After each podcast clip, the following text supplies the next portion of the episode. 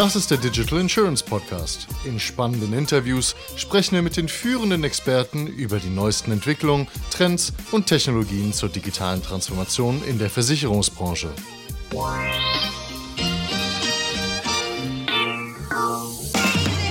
Liebe Freunde, willkommen zu den Insurance Insights. Wir waren kürzlich auf der Innovario und in dieser ersten Episode davon reden wir über No-Code und über ein Management Intelligence Toolkit. Wir reden zuerst mit Eberhard Riesenkampf von Nuclecore über deren No-Code-Versicherungsplattform und danach mit Frank Lohmer von Board International über deren Analyse-, Planungs- und Simulationstool. Viel Spaß! Hallo Eberhard, wer bist du, was machst du? Hallo Jonas, Eberhard Riesenkampf, komme aus Frankfurt am Main. Ja. Und da habe ich mit Arne Bejtovic ein Unternehmen gegründet. Das ist eine No-Code-Plattform, Okay. fokussiert für die Versicherungsindustrie. Das heißt, unsere Kunden sind Versicherungsunternehmen, Ja. BaFin-lizenzierte Versicherungsunternehmen, Assekurateure und große Versicherungsmakler. Und No-Code heißt, was ist denn No-Code? Also ich meine, ja, erklär das mal. Ja, also man kann mithilfe einer visuellen Oberfläche komplexe, maßgeschneiderte Software erstellen. Okay. Das heißt, früher musste man Zeile für Zeile manuell programmieren. Und heute kann man das im Wesentlichen per Drag and Drop. Okay. Und aus dem persönlichen Bereich kennen wir das von Website-Bildern wahrscheinlich. Vor 20 Jahren, da wurden Websites manuell programmiert. Das hat ewig gedauert. Und heute kann jedes Kind Webseiten erstellen, die sehen super aus. Und bei uns ist das Prinzip ähnlich mit der visuellen Oberfläche. Ja. Aber es geht nicht um Websites und nicht um bunte Bilder, sondern eher um Daten, Datenformate, das, was für die Versicherungsindustrie wichtig ist. Das heißt, ich habe von euren Plakaten verstanden, ihr verbindet Versicherer mit Datenquellen, ist das richtig? Das ist ein Use Case. Ja. Das heißt, was Versicherer gerne machen, die senden Daten an Makler oder empfangen Daten vom Makler, um ihre Produkte zu vertreiben. Zum Beispiel für Tarifierung und Angebote und sowas. Richtig, für so eine TAA-Strecke. Und Ja. das ist immer furchtbar aufwendig und das ist ein IT-Projekt Ja. für jeden Makler. Ja. Und mit Nuclecore, mit uns, können die Daten in egal welchem Format zu uns schicken und dann ohne zu programmieren in das Datenformat umwandeln, was der Makler oder der, ein anderer Vertriebskanal haben möchte. Das heißt, man kann Partner schneller anbinden Ja. und dadurch die Produkte schneller verkaufen. Und wir sehen Versicherer, die haben zum Beispiel eine neue Wohngebäudeversicherung, brauchen anderthalb Jahre, um die bei einem neuen Vertriebskanal, mit dem sie schon zusammengearbeitet haben, zu platzieren. Ja, okay. Das ist Verstanden. einfach Wahnsinn und dauert sehr, sehr lange. Und warum brauchen die anderthalb Jahre? Was dauert da so lange? manuelle Programmierung auf Mhm. Versichererseite, denn es gibt nie Entwickler, Ja. Es gibt Das nie stimmt. Ressourcen. Und man kann sich das ja ganz einfach vorstellen, wie ist normalerweise Programmierung. Du beschreibst, wie eine äh, Anwendung aussehen soll Mhm. und beschreibst jeden Button, der da ist. Und mit No-Code kannst du es einfach erstellen und schon Aber im ersten ist- Meeting was ist du? zeigen. Also ich meine, kann das jeder machen? Oder welche Qualifizierung brauche ich, um eure Plattform bedienen zu können? Das kann jeder machen, der schon mal ein komplexeres Excel-Modell gebaut hat oder der Also Wirtschaftsstudium.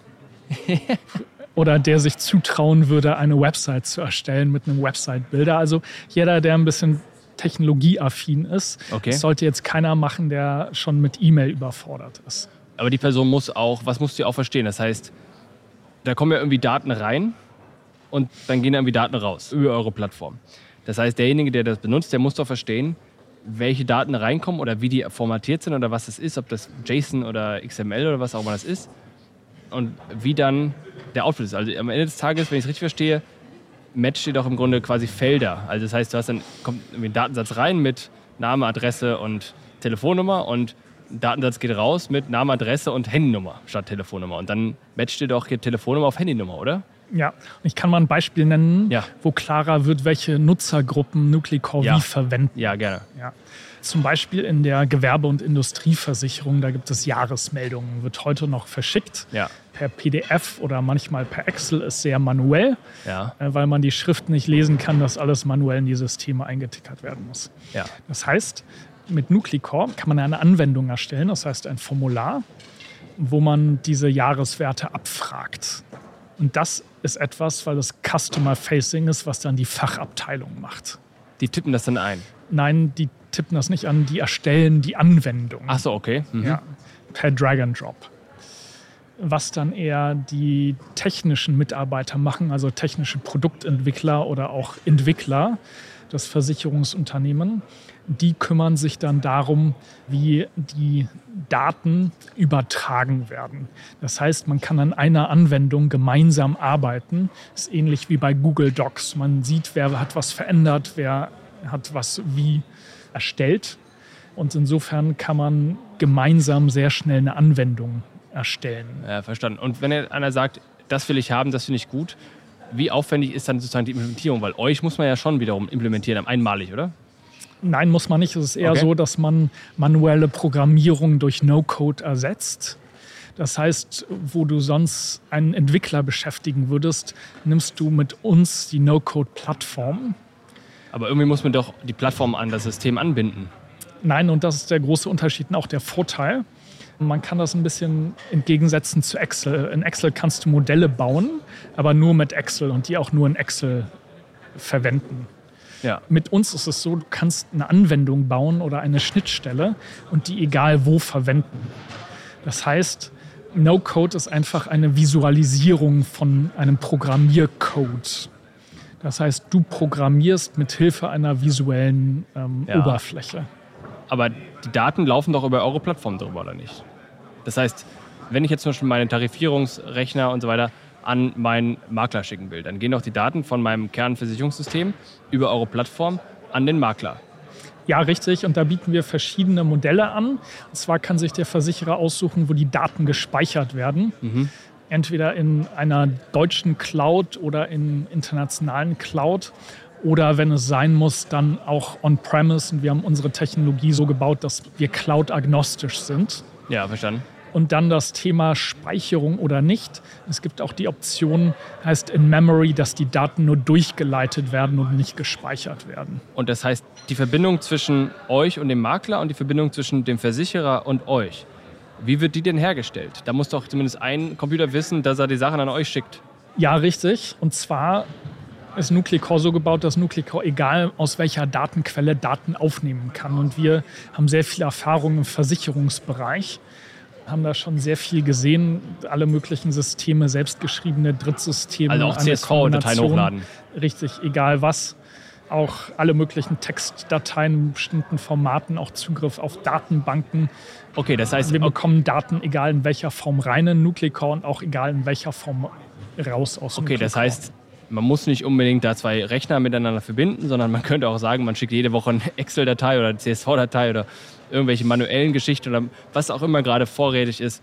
Das kann man quasi euch schicken, auf welche Art und Weise auch immer. Und ihr seid flexibel und ihr könnt es dann auch weiterschicken, auf welche Art und Weise auch immer die notwendig ist. Ja, richtig. Um es dann bildlicher auszudrücken und sowas kann man natürlich alles sehr gut automatisieren. Faszinierend. Herzlichen Dank fürs Gespräch. Ja, gerne. Hallo Frank, wer bist du? Was machst du?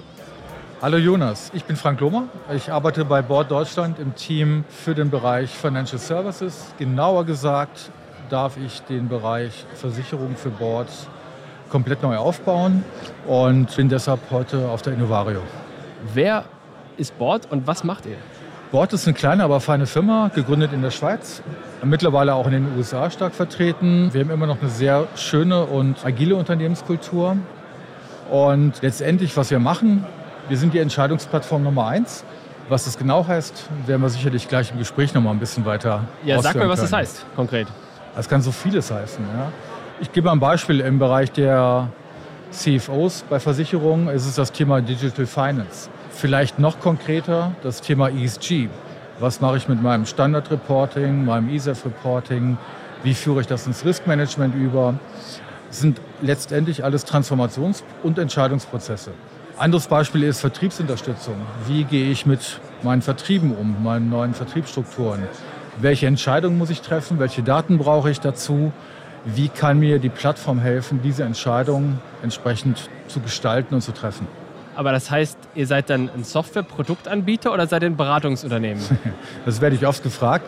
Wir sind definitiv ein Software-as-a-Service-Anbieter.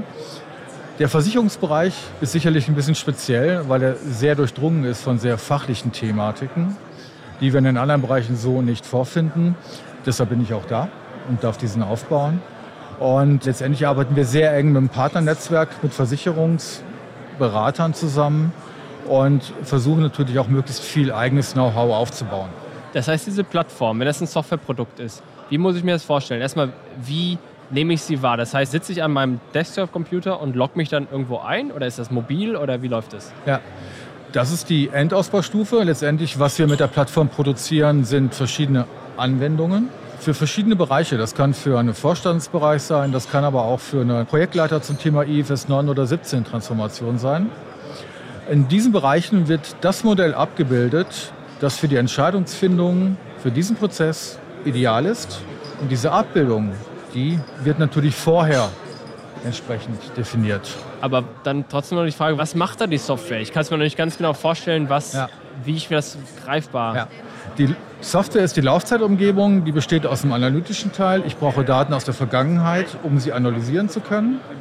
Ich brauche Modelle, diese Daten zu projizieren in die Zukunft. Und ich möchte gerne bestimmte Varianten in der Simulation mir erstellen lassen können, zum Beispiel über eine angenommene Zukunft im Kfz-Umfeld, in der Entwicklung meiner Vertriebsstrukturen etc. pp. All das sind Kernkomponenten, die wir erstmal per se anbieten. Der Clou ist, um dann zu der Anwendung zu kommen, die die Entscheidungsfindung beim Endbenutzer entsprechend herbeiführt, beim Vorstand, beim Projektleiter, ist das Modell. Und das Modell arbeiten wir mit den Partnern und dem Kunden gemeinsam. Das Datenmodell wahrscheinlich, ne? Das Datenmodell, aber auch das Entscheidungsmodell und auch das Modell der Prognose, basierend auf den Daten und den Modellen, die wir haben.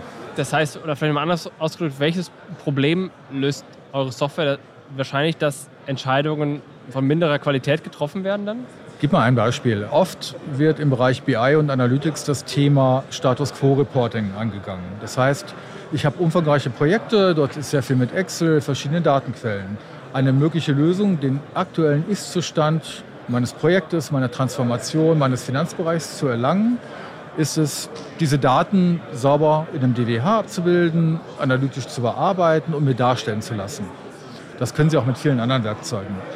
Wo wir ansetzen, ist zu fragen, wenn ich diese Information habe, was möchte ich denn damit tun? Welche Entscheidungen möchte ich oder muss ich treffen können? Ich gebe mal ein Beispiel aus dem Bereich Vertrieb.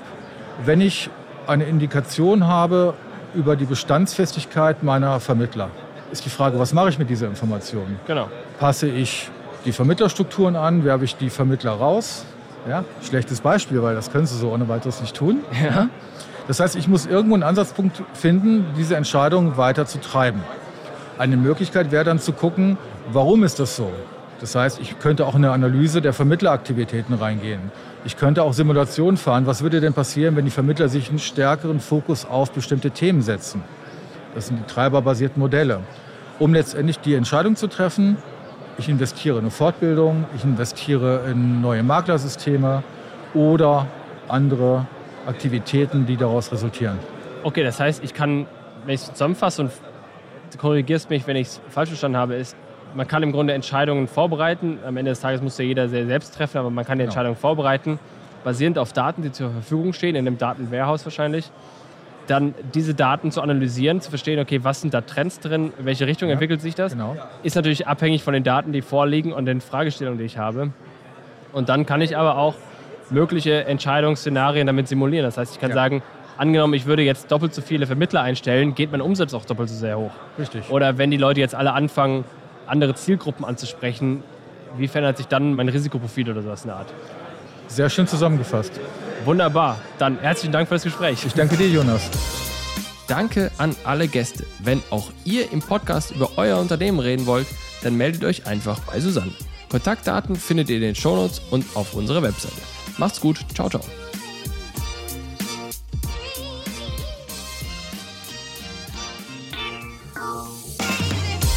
Das war eine weitere Ausgabe des Digital Insurance Podcast.